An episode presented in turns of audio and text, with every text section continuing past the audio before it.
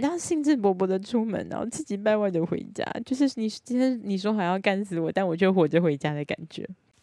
你说今夜有点空，心像是有个洞，那就只让你的风让我陪你疯，让你梦。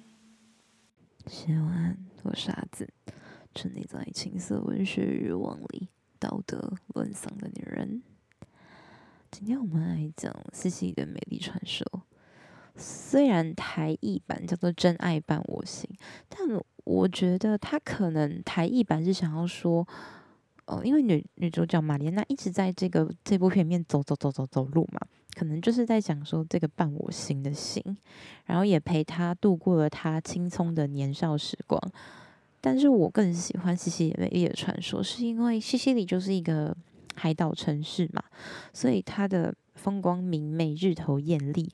那每个人都，呃，整个城市就是黄土土的，然后带着海，然后还有天的蓝，就非常的美丽，很有希腊的史诗感，但却带着意大利的那种，嗯，农村乡风情的感觉，同时。我觉得《美丽传说》比较符合着他对于男主男主角他心目心里那个对于情爱的认定，他对于这个世界的认知，所以整部戏男主角跟女主角只有在最后讲了一句：“哦，我帮你剪这个吧。”然后女主角说：“谢谢。”他们从来没有交谈过，甚至在这当中，男主角离女主角最近最近的时候是。他刻意的牵着脚脚踏车，然后经过经过女主女主非常在这部片里面大概穿行了一个广场，大概四五次。他刻意的就是经过那个穿行广场的女主，女主完全没有发现这个小男孩，他就是自顾自的走去。光是这样子一步小小的靠近，就会让女主角男主角就是无法克制。就是从他从一开始，男主角认识到玛莲娜这个美丽的少妇。他就花了很大量的呃镜头去描写玛莲娜随风摇曳、微微波浪卷的黑发，透过的香味传到他的鼻腔里。他的目光随着汗珠滴下，经过了十字架，经过了乳沟，然后汇入那个深不可测的地方。然后，呃，贴身的。就是紧致贴身的裙子，随着她一步一步的走，露出了吊带扣的痕迹，就引人遐想。所以他光是看到这个那一幕，晚上回家就开始打手枪，就是疯狂的打手枪。他只要一想到玛莲娜，就要疯狂的打手枪。就是到后来，呃，玛莲娜的丈夫呢，听到消息说是在前线战死。他非常的痛苦，所有镇上男人为之疯狂。天呐，我的机会来了，我要干死他！而所有女人都愤怒了，就是天呐，这个荡妇，没有人要管他了。在这里可以发现一件很有趣的事情，就是男人们都渴望玛莲娜是个荡妇，而所有的镇上女人都觉得玛莲娜就是个荡妇。而且他还说了，他们女人们曾经讲过一句话，就是哦，比不上另外一个女人，人家至少是明目张胆的做，就是当人家的情妇。玛莲娜还遮遮掩掩的。可是等等等到后来，呃，因为空难的关系，玛莲娜的爸爸过世了，然后丈夫也死了，她也没有钱了，所以最后。她在绝望跟愤怒之下，她剪掉了她的长发，染了一头红发，抹上大红唇。她走到了广场正中间，点起，哪里拿起一根烟，周围的所有男人为之疯狂，就会想要帮他点烟，就给他打火。我这边听过一个说法，就是好像是在呃公园吧，然后你点起，你拿起一根烟，就。代表着，哎，你今天你就是拿着一根烟坐在那里，然后你没有点火。听说就是代表着，哦，我是我的身体是可以拿来，我我是提供性交易，我是性交易的。然后如果你拿打火机或是拿火柴，反正就是你帮他点火，就表示我来买，就那个人就表示我来买你。所以这就是一个很隐晦、很隐晦的动作跟方式。他剪去他的长发，代表着他。就不再是过去那个纯洁的呃纯洁守贞的妇女，而是然后她染起了红发，然后擦起了红唇，就表示她用最美丽的妆容伪装她自己，她换取她想要活存活下去。而刚好那个时候，就是德国纳粹就是到西西里这边这撤退吗？还是怎么样？反正就进驻到西西里，所以呢，玛莲娜呢就成为这群这群德国军官的，就是高级伴游，那就住在那个很好的房子里。我不知道那是大使馆。好，那等到呢二次世界大战德国打输了嘛，所以德国撤退的那一天。所有的女人冲进那个房子里面，把玛莲娜拉出来痛打她一顿。而被痛打的玛莲娜，她被撕烂了衣服，她的膝盖受了伤，但她只是，他只是捧着自己的身体，然后嘶声的大吼。他没有讲任何一句，他几乎不太讲话。在这句话，他这出电影面，他可能讲的话不超过二十句吧。他几乎没有讲任何一句，她就是疯狂的大吼大叫。仿佛在诉说着，就是我那么痛苦、人生绝望的时候，你们从来、从来也都没有帮助过我。到底是在拍三笑？就是，而且我我觉得很荒谬的一点是，就是你还记得前面女人说过？比起那个明目张胆做人家的情妇，玛莲娜都偷偷摸摸。好了，人家正在正大光明的做妓女，你还在骂人家，所以这只是说明着一个人的女人真的是非常，女人是这个世界上最容易为难女人的生物。就像男人之间会互相比拼自己的那种呃金钱、权势、地位一样，女人最喜欢比拼的就是自己的美貌，然后拥有的丈夫，然后拥有的地位，就是女人比的也是这些东西。但是女人是最可怕的，因为被欺压的是女人，但欺压女人的更多都是女人。男人对于这个可怜的寡妇，他们就觉得啊，我可以想，我可以占有她，她真是太可怜了，我要用我的身体温暖她。而所有女人只对她投以愤恨、羡慕，就是从羡慕扭曲的嫉妒产生的厌恶。所以玛莲娜就连夜逃亡。哦，别的国家想要离开这个地方，而突然有一天，她的丈夫回到了这个城镇啊，所而她的家，当她回到家之后，发现她家变成了难民收容所。她跑到了呃美军提供的就是服务站，说我很想找到我的太太。那所有的人都在嘲笑他说：“哦，你老婆做了妓女，睡了很多很多人啊，你老婆是叛国叛国贼，巴拉巴拉巴拉。”而这个时候，一直。一直沉默的这个男主角，他就写了一封信，告诉他的玛莲娜的丈夫说：“哦，你的妻，请相信我，你的妻子是完全没有背叛你的。她呃失去了爸爸，失去了公抚恤金，他没有人愿意雇佣她，所以。”她只好成为妓女，然后她在被毒打几顿之后，她就逃到了另外一个地方。你可以去那里找她。虽然这是一封匿名信，但我愿意留下我的名字。她就写下她自己的名字。然后这个丈夫呢，就把玛莲娜就是从这个地方带回来。然后但是很多年之后，他们回到这个镇上开始生活。他们人们发现，哎。玛莲娜好像变得不一样了，她变胖了，也多了眼角也多了皱纹，她好像不具备那么多攻击性了。所以女人们开始和她说话。这是一个非常荒谬的原因，我不知道是因为她有了丈夫可以管住她，或是因为她老了，她年老色衰，她变胖了，她有了鱼尾纹了，所以他们才攻击她。虽然我怎么看都不觉得她变胖，我只是觉得她穿的比较宽松，但是我不觉得胖，我还是觉得她很好看。反正这些女人就莫名其妙的能够接纳她，所以最后最后发出的一幕就是他们男女主角唯一讲过一次话，就是女主角拎着一大袋橘子，然后他就滚落了。那个瞬间，我很想叫爸爸。朱自清，好没有。那男主角就是帮他捡起了，就是这些橘子，然后他就默默的走。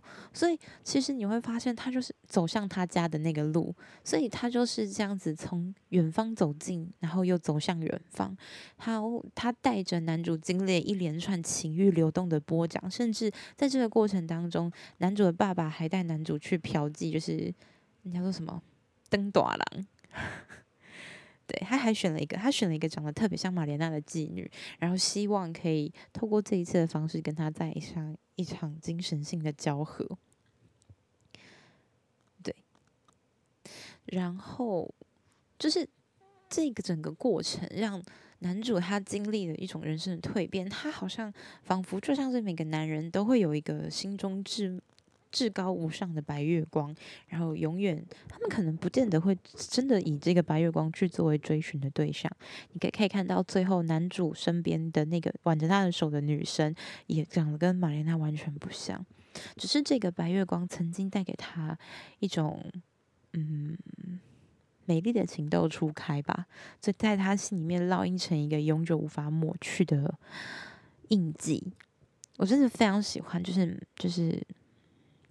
莫妮卡贝鲁奇在这个里面的装扮，尤其是她，不管是她就是款款走来的那个样子，或者是她洗完发之后，她的头发风干，甚至有一段非常漂亮，大家一定要去看。就是呃，男主角在偷窥玛莲娜的时候，玛莲娜她就是穿着黑色的睡衣，然后她。要弯腰播放就是流音乐的时候，他的他的他一边的乳房从内衣里面跳了出来，请允许我用“乳房”这个字眼，因为我觉得太美。他的乳房这样跳出来之后，男主发生一声惊叹，然后他把他快速的把衣服拉好，播放了音乐，他抱着他怀抱着丈夫的照片翩翩起舞，然后他不断的转动的过程中，那个镜头就切到。切到了，在他的他陶醉于歌声当中，陶醉于思念当中的表情，然后怀抱丈夫的手，然后不断的随着光影转动的裙摆，而透过光的裙摆，你可以看到他的双腿之间，你甚至已经依稀看见内裤的轮廓，再差一点点，你就能够看到内裤里面包藏的那美丽的泉源。所以我觉得这一幕真的非常的漂亮，而且像类似这样子不经意的小小的诱惑也非常的多。像是他第一幕要出来之前，导演就会用蒙太奇的手法，就是交叉拼接，就是少年在挑自行车，玛莲娜在准备出门，然后他穿上吊带袜的时候，微微的把裙子往上拉，你微微可以看见那美丽臀部的曲线，但仅此而已，戛然而止，然后就。切到他上场的那一面，然后熟悉的配乐响起，甚至小男主还有一个很神奇的功能，就是他感知到，啊，玛莲娜要出现了，就会出现，就会就会出现一个过场的旋律，那这就是玛莲娜的主题曲。每一次他出现，都会响起这个主题曲，而这个旋律，它应该是小号吧。他经过每个男人之后，小号就会轻快飞扬，他就像就像是男人勃起一样的那种感觉。所以我觉得这部电影跟音乐的搭配非常非常美，请一定要回去看看。希望你会喜欢今天的节目。噔噔噔噔，欢迎大家回到阿紫的伪工商时间。好呢，但其实今天不是伪工箱，今天其实就是纯粹的抽奖时间。那今天这个抽奖呢，是我觉得作为一个女孩子，好吧，爱美的人类，好了，就是都应该需要有一个，就像前一阵子很有名、很流行九二五银一样。我自己其实是对于什么银啊、金啊这些东西，其实没有什么特别大的兴趣。我最近的兴趣是看翡翠，那个哦，那个看翡翠真的超好玩的，就是看别人花别看别人花钱，然后赔或赚，就觉得开心。这大概就像是你们喜欢看我骂人一样，就是。对，但如果把被骂的那人记是你的时候，你就会 害怕这样。那今天呢，这个呢是应该是 Charles 吧，我没有记错的话。那他提供了我五组，就是他们之前有一个活动出的手链，然后就有一个非常非常小，对。就 是这样讲的话不好，它提供一个手链，然后上面有一个银饰这样子。那我觉得它戴在手上就是会有一种精致的感觉，尤其现在是夏天嘛，大家喜欢穿比如说碎花的洋装啊，白色的上衣呀、然后就是比较清爽的风格，就很像西西里美丽传说整部片的感觉，非常适合这一款手链。那不管是女生自己要戴，男生抽来可以送给女伴，或者是。呃，你要送给你的炮友也可以哦。对，比是，我顺便说一下，好，我觉得会准备一些小东西给你的伴侣，不不管是炮友或者是呃朋友，那就是你们可能很久没有见，然后又再一次见面的时候，准备一点小惊喜给他，其实是很舒服的。那 Chills 他们家的，他们家的东西，我觉得单价都不太算高，然后重点是又精致又好看。那就是饰品的部分都是纯银的，我觉得这个部分是很 OK，因为很多人会有过敏的问题，所以因为像我自己其实不太会戴一些，比如说戒指啊，或者是项链的东西。诶，对，因为就是我会忘记，很好笑，对，我耳环戴一戴会不见，他们就可能自己脏掉跑掉这样，但是手链的话就比较好，因为它是可以带着洗澡的。我每次只要去逛那种市集，然后他就跟我讲这个可以带着洗澡，我就就脑内一就是脑内脑袋一热，就嗯好买这样，就是可以只要可以不要拿下来的，就是不麻烦的东西我都很喜欢。所以呢，就是提供五组给大家。那请大家呢到这一篇呃这篇的贴文下面去留言，然后按赞分享啊，详细的抽奖方式我会再贴在 IG 上面，就是。我知道我们大家就是可能觉得分享是一件很害羞的事情，但是分享抽奖应该就比较可以接受吧。好，好了，就是这次就是抽上一次呢，我只有提供一组，就是撒蹦的疗愈之书，那希望收到的那个女孩子也可以开心的使用。那刚好也是做 podcast 的朋友。那这一次呢，就是提供了五个名额，大家就不要再说我很小气。那一样都会随心附赠我的手写小卡片，希望你们会喜欢。好，就是以上是今天的抽奖时间，噔噔噔噔。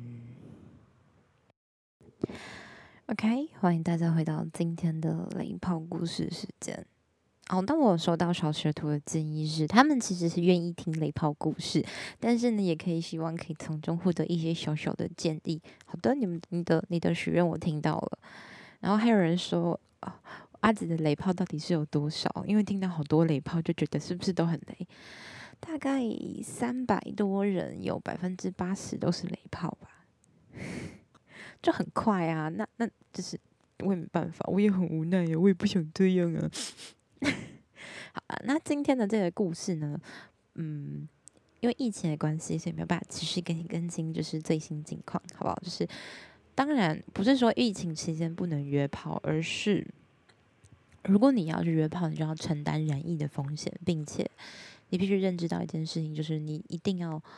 能够找到对方，因为你你可能就是防疫破口，那你们两个人都要能够诚实的提供你们的足迹，然后你们要能够诚实说，哦，我们就确实进行亲密行为，很可能就会被变成什么查理王啊、狮子王这种东西。所以就是如果你能够承受这些风险的话，我觉得你要去约炮都没有关系，但就是保护好自己，保护好别人。OK，那这是我很早很早以前的事情了。那。就是那个时候，我真的印象很深刻。我那时候很常遇到一些人，现在也会来，就是说，呃，那个那个我没有什么约炮经验，哈哈，这是我第一次约炮啊。那个，那你身高多高啊？体重多重啊？你的奶多大？哦哦，我觉得很喜欢啊。那我们可以约看看吗？可是我很紧张。好，你那么紧张就不要出来嘛，就很讨厌。好，这个男生呢，就是我们聊天的情况，我。觉得都还不错，就是，嗯，我觉得这个人就是还蛮可爱的。然后约出去那时候，他好像好像可能十八十九岁，然后他好像二四二五吧，这样子。那做什么我忘记了，反正就是我们到了，他开车，然后带我到旅馆，然后他就一直说什么，他他等一下有事情。我说那不然要不要？下次我可以先让我回家这样子。他说：“哦哦，诶没诶，是是没关系啦，那就是反正我等一下要走这样子。”我说：“哦，好啊，可以。”然后我们就进房间了。他就说：“然后他就他就一直很紧张。”我就想说：“看我是女生，我都没有在怕了，你在怕三小了？好，虽然害怕跟女生没有关系，但我心那时候当时就觉得说，看我一个女生被你载来这个地方，我要回家都很麻烦的，我都没有在怕，你在怕三小。”然后这男生就就说：“好、啊，没有，就就就很紧张。”我说：“是你要做吗？”他说：“呃呃嗯嗯嗯，做。”然后靠腰啊，你要做，然后还在那边哆哆嗦嗦的在做很小。好，反正就是你知道洗澡嘛，然后脱衣服嘛，然后我的前是 SOP 嘛。好，那我骑上去之后，就是我就刚口刚好口交完。那这边跟大家讲一个小技巧，就你在口交的时候，你的手，你一只手要好。如果你呃还没有很熟的话，你可以一只手握住，你可以一只手握住它的就是。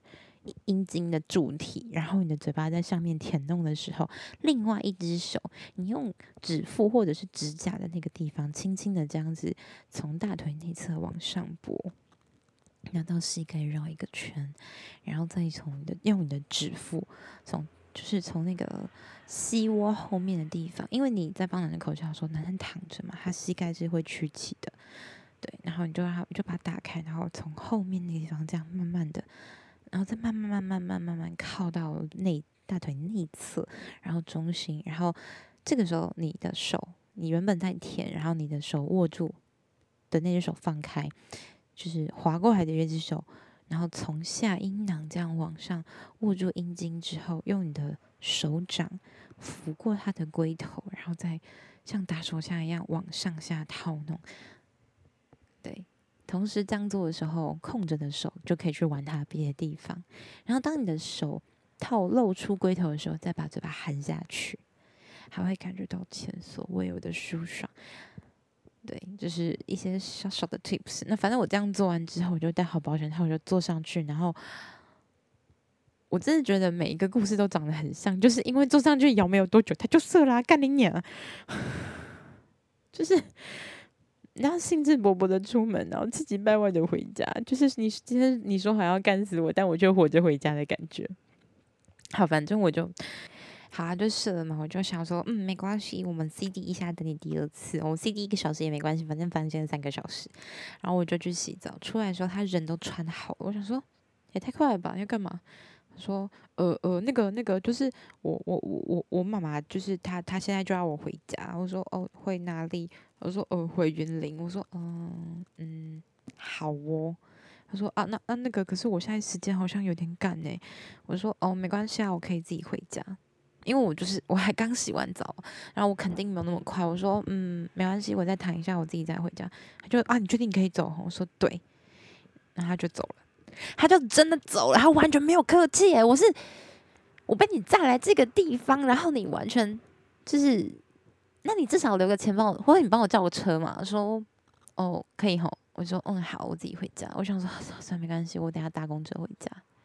所以自自此之后，我就学会了一招，就是要带要带钱，因为要带要带钱出门，因为那时候好像还没有就是 app 可以叫车，然后可以线上手机刷卡，然后。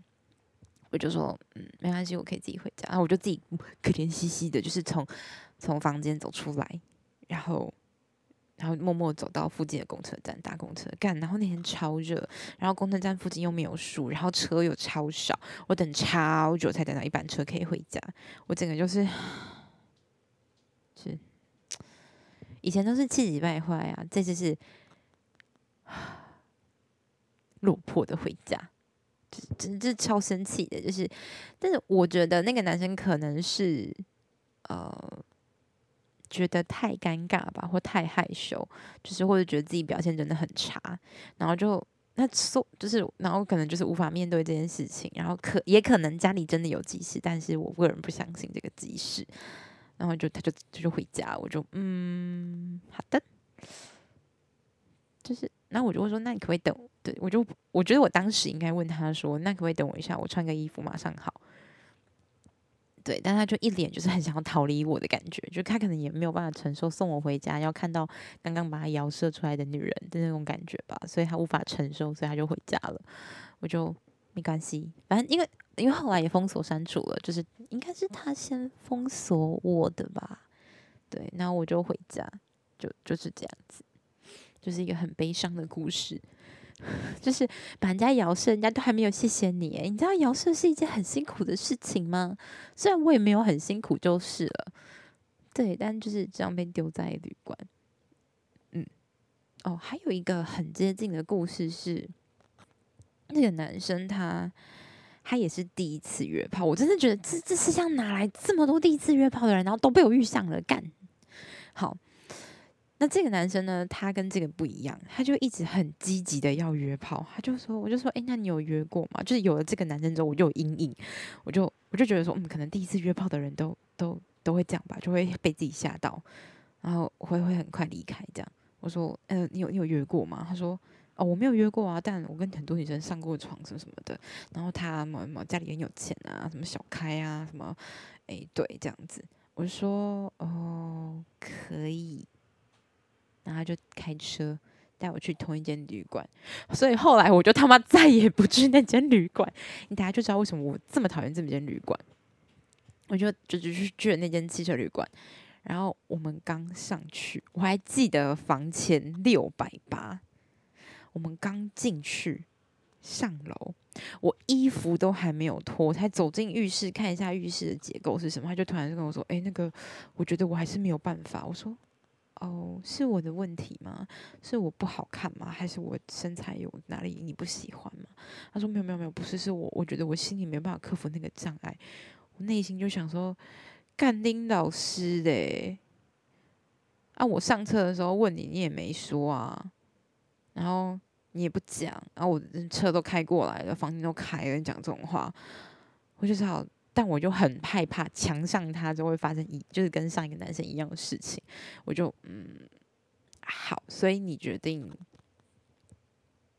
要回去吗？他说嗯好，我载你回去，我就 OK 没问题，然后我就跟他回去了。好，我们本来以为这个这场闹剧就到这边结束嘛，就是至少他没有插入，没有让我觉得无法满足，没有让我觉得很痛苦，我觉得可以可以结束。他。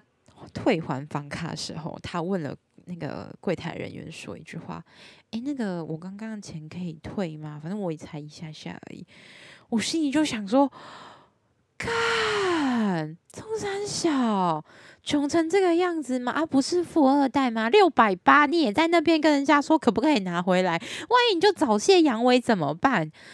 对不对？他是不是觉得你怎么这这这这哦？”第一次看到男人这样，诶，我就在我小小的心里真的是抹留下不可磨灭的心里。十九岁的我就已经觉得六百八不是什么大数目了，我就觉得你你你你都已经工作了，然后你说你家里是富二代，虽然你开的车没有很好，可是六百八应该也不至于吧？然后那个柜台人就跟他说：“呃，那柜台人也吓到，然后就吓傻，第一次看到听到人问这种问题，这样，然后。”他就说：“嗯、就是那个钱已经入账，你可能没有办法哦。通常这种时候就已经就是大家就会摸摸鼻子就走掉嘛，也不是什么很光彩的事情。我跟你说，这男生他妈一定是客家人，不然就他有客家精神。他就说。”哦，真的不行吗？不能再试看看，因为我才进去一下下而已。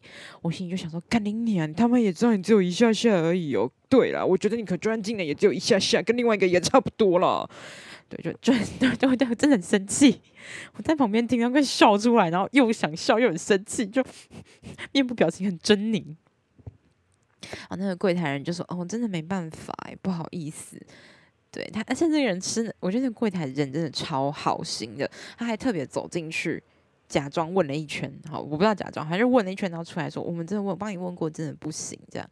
然后那男生就说，哦哦哦，那好吧，他就开车送我回家。然后路上就疯狂疯狂的跟我说，没有，我真的觉得自己没有办法，可能没有爱我不行，我我就不想理他，我就靠在车，我就靠着窗户，就不想理他。干谁他妈电话聊天的时候，在那边就说啊啊，我要干死你啊！就是啊，我真的很喜欢，我喜欢从后面来，我拍女人的屁股，你这是小骚货，你这个小母狗，干他妈口嗨，干他妈客家，干他妈渣男哦，不对，这是这是脏东西，这不是渣男。哎、这超生气的，就是好你不干我，然后你你你你说你要干死我。结果我活着回家，然后你还很想要把房钱拿回来，我真的差点当下就直接跟他说，不然六百八老娘付吗？就是何必呢？所以后来我就再也不去那间旅馆。就那间旅馆真的有很多很多就是伤心事。哦，对，那间旅馆还有一个呃，曾经差点应该是我的初夜，但是很可惜没有。之后有机会再跟大家聊聊关于初夜的故事。哦如果想听初夜的故事，请到 IG 限动去投票。我发誓这次我会做投票。好啦，希望你会喜欢今天的。哎，对不起，我还没有讲，我还没有讲，就是这个要进阶是什么东西？就是就是，我觉得你要避免成为这种类型的雷炮，就很简单，你就是。决定好，你真今天是出去跟他约炮，然后你你是想要做的，那有没有可能你到现场之后就觉得啊，我不想要？有可能，我觉得这个没有关系，就是你你你可不可以在进房之前就先告诉我？你不能等我衣服脱了才跟我说，呃呃呃，我觉得我还没有准备好。干你娘鸡掰！你这个时候跟我说什么？我没有想要约炮，我需要有爱，这个我都不相信。我只会觉得是你就是觉得我身体不好看，所以你你不想要跟我做爱。如果你在我上车的时候，你就跟我说你其实很紧张，然后你你觉得你可能没办法，就是你你在看到我的时候，你应该就觉你就会有感觉，你想不想要？就是可能光看外外形或者是感觉，你就觉得哦，我可以上，跟我不能，我我能上，我能行，跟我不行啊，我我无法。你你真的非要等到进了房间，我脱了衣服才说哦，那个真的超他妈 humiliating 诶、欸。所以我真的觉得就是你要嘛。就是在一上车的时候，那个感觉 OK 了，你再跟对方说，不然你拖到后面真的很难看。然后你后，如果你那天后面有事，你就他妈不要给我约炮啊！那你想爽，后面又有事情，搞得好像就是我被你爽完之后，我要自己回家干老娘，老娘外送餐也没这么廉价的好不好？气死！对，那这个男生呢，就是就是总结这两个男生雷炮的一个点就在这里。然后这时候就会有人问说：“诶，可是那如果我就是不小心，就是嗯，女生她身材也很棒，然后或者男生身材也很赞很辣，我很喜欢，可是我就是硬不起来，没有感觉，怎么办？那那不就是对方的问题吗？啊，就是你你自己硬不起来，那是你的问题啊。”是，你知道男生硬不起来就是男生的问题，跟女生一点关系都没有。我以前会觉得说，是不是我身材不够好，是不是我技巧不够好？但后来我发现，那些说喜欢瘦不拉几的女，喜欢瘦不拉几类型的那些男生们，还是可以被我口到爆啊！对不对？那我就突然觉得，啊，你说的那些喜欢都是假的，性刺激到了你也可以射啊，讲那些屁话。所以我觉得。你硬不起来，那就是硬不起来的问题，跟什么原因都没有关系。也不是说只有爱才可以，因为我就上过一个学弟，他说他一定要跟女女朋友才可以，但我还是要摇射啦。诶，摇射还是口爆？我忘记了。所以就是硬不起来，那就是男生自己的问题，我没有办法。这个你们可能要去找泌尿科医师哦。当然，不举或是早泄、阳痿，这是要持续六个，就是有性生活并且持续六个月以上，你才需要去看医生。但如果你就是比较神经紧张的话，你就可以去看，没有问题。对，而且你听了我的 podcast 之后，你就会觉得这世界上很多人都阳痿早泄嘛，所以你不用觉得太难过。好了，那就是提点，就是确定好自己真的要约炮，然后如果真的不行，要在一见面的时候就告诉对方，或是在进房之前，最慢最慢就到进房前，不要再拖到后面了。然后还有一个很重要，就是你他妈出来玩，就拿出你的钱钱，好不好？把钱钱变成酷东西，好吗？好，希望你会喜欢今天的故事。那让我们进入到最后的情欲告解释环节。OK，回到我们的情欲告解室。那今天的这个小学徒的名字呢，叫做 Eugene。但是因为我一开始看到那个名字的时候，我不会念，他就说，我就跟他说我不会念，我以为他要教我，他就直接说，那不然叫阿仁好了。我就靠腰，这个落差也太大了吧？好了，阿仁呢，他说，他说他想请问。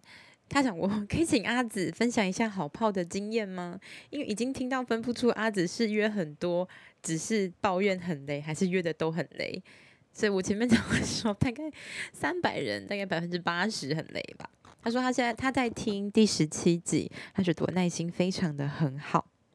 他说，我说，诶、可是十一到十三都是优炮。他就说，是啊，但是因为分享越来越多雷炮，不禁开始怀疑是否雷炮超多。我就跟他讲了刚刚那个数据，他说我自己没有很多的经验，但我都会好奇，不会说法文的人敢说自己法文还没拆穿，就是他在分享，呃，就是关于十七集的感想，因为十七集就是那个说自己要去法国当什么什么美食评论员的那个男生，对，三创逛到爆的那个。他就问我说：“是不是男人很要这样子厚脸皮，再加上说自己很强大才可以？”然后我就跟他说：“我就就跟他说。”或者是这个社会对于强者的吹捧，并且贬低弱者，同时我们对于强者的组成有一个既定的印象跟严苛的定义，然后对于这些强者，他们享受很多，呃，然后对于这些羡慕想要这些强者拥有这些东西与特权的人，这些愚蠢的人们就会误以为满足。强者的定义，他就可以拥有同样的待遇。然而，他们只是学到了成功的皮毛跟副作用，却从来没有搞清楚成功的关键因素就是自知。他说：“可能他说呢，因为我们都活在温室当中，等到遇到状况才会知道强者是谁。听到你这样说，就是。”就想到之前退订的那个系列，我觉得情欲跟自由是共生的，没有自由的人也没法谈情欲，而自由的人也只有能够承担责任的人才能拥有，这样的人就是强者，这些退订的人就是没有自由的人。我觉得他已经帮我总结得很好，我根本就不需要回答他什么。但我觉得很棒的地方，我觉得很可怕的地方是，不知道为什么很多男生都要把自己夸得超棒，反而我真的遇到的那些，比如像 T 先生，四 P 的 T 先生，然后一直跟我维持可以上床好朋友关系的 E 先生，然后直播做爱的 K 先生，然后现在慢慢成为渣男的 N 先生，就是这些先生们，他们的特质都是。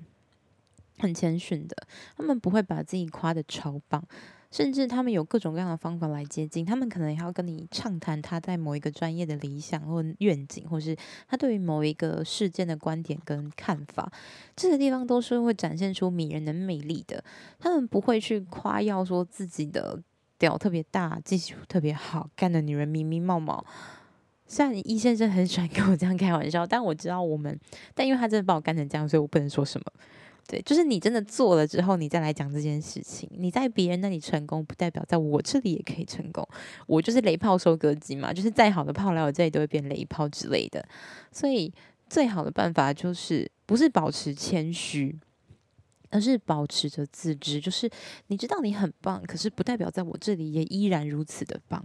我非常鼓励大家自信张扬，但这件事情不是代表着你要呃充满无知的去。展现你自己，除非你跟我一样有这个生存的需求。大家很喜欢看你骂人的时候，你就只好好了，骂人就是骂人涨粉。那以上呢，就是今天的情欲告解释。如果你想收听更多的话，记得去订阅我的节目，然后欢迎到 Apple Podcast 帮我留下五星好评跟你的想法。哦，对，就是然后到 IG 去参加这一次的抽奖。谢谢晚安，我是阿紫。是你在情色文学欲望里，道德沦丧的女人。